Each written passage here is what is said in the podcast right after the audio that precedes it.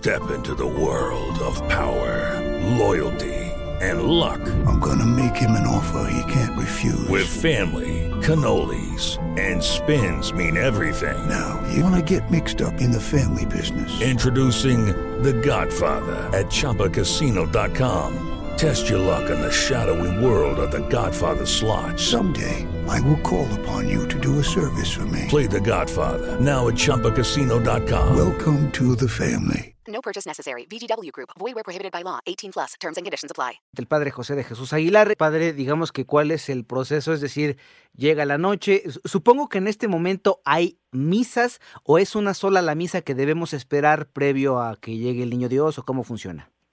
En la iglesia, eh, los días de fiesta comienzan a partir de que el día anterior el sol se ocultó.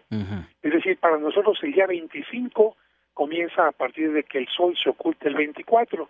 Por eso es que en algunas iglesias ya hay misa de Nochebuena a las 7 de la noche, aquí en la parroquia de San Cosme será a las 8, en la catedral a las 9, el Papa allá en Roma celebró a las nueve y media, y con esto inicia solemnemente ya la Navidad con la Nochebuena, en la que en muchos lados se acostumbra ir a misa primero, llegar a casa, hacer una oración, encender una vela, arrullar al niño Dios y después participar de la cena, tomando en cuenta que no existe ninguna familia perfecta.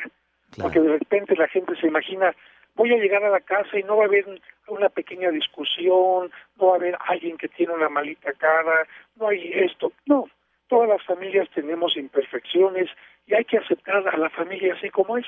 Y así como es la familia, al abuelito que quizás ya está un poquito molesto por alguna cosa, al adolescente que está llamándole a la novia durante la cena, al chiquillo que está jugando y quiere irse a dormir porque le van a llegar los juguetes, en fin.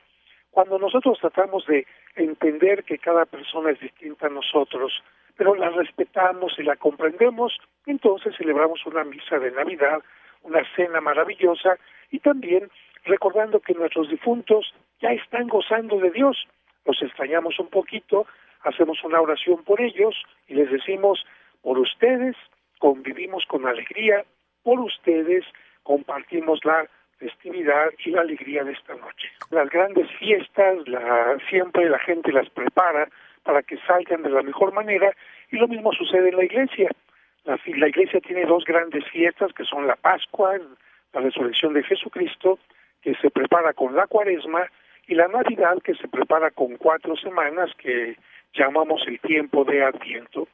Este tiempo pues nos ha llevado a una reflexión personal, a un acercamiento a los demás, a un perdón, a un tratar de ser generosos, a un organizarnos para que aquellas comunidades que tengan menos puedan recibir algo de despensa, algo de ropa, en fin, esta transformación que nos va llevando precisamente a esta noche con la que comienza la Navidad, con la Nochebuena, en donde podemos decir, Dios nos ha dicho que gloria a Dios en el cielo, pero a Dios se, le glorifica a través del el amor al prójimo, a través de la alabanza, cumpliendo los compromisos, evidentemente a través de la oración en comunidad, pero especialmente pasa en la tierra los hombres de buena voluntad, significa que si el hombre no erradica de su corazón el odio, la violencia, la corrupción, el egoísmo, todos los antivalores eh, que vino a vencer nuestro Señor Jesucristo, pues de nada sirve.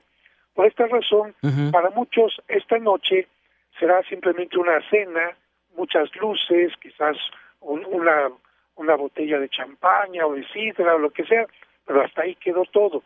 Pero para la gente que realmente ha dado posada a Cristo en su corazón, pues las cosas son totalmente distintas. Muy bien, padre, nos queda un minuto y quiero aprovecharlo al máximo preguntándole con base justamente en lo que nos acaba de comentar, que por cierto, el Papa ya ofició la misa correspondiente a esta fecha. ¿Cuál es el mensaje que nos deja el Papa en todo el mundo, padre?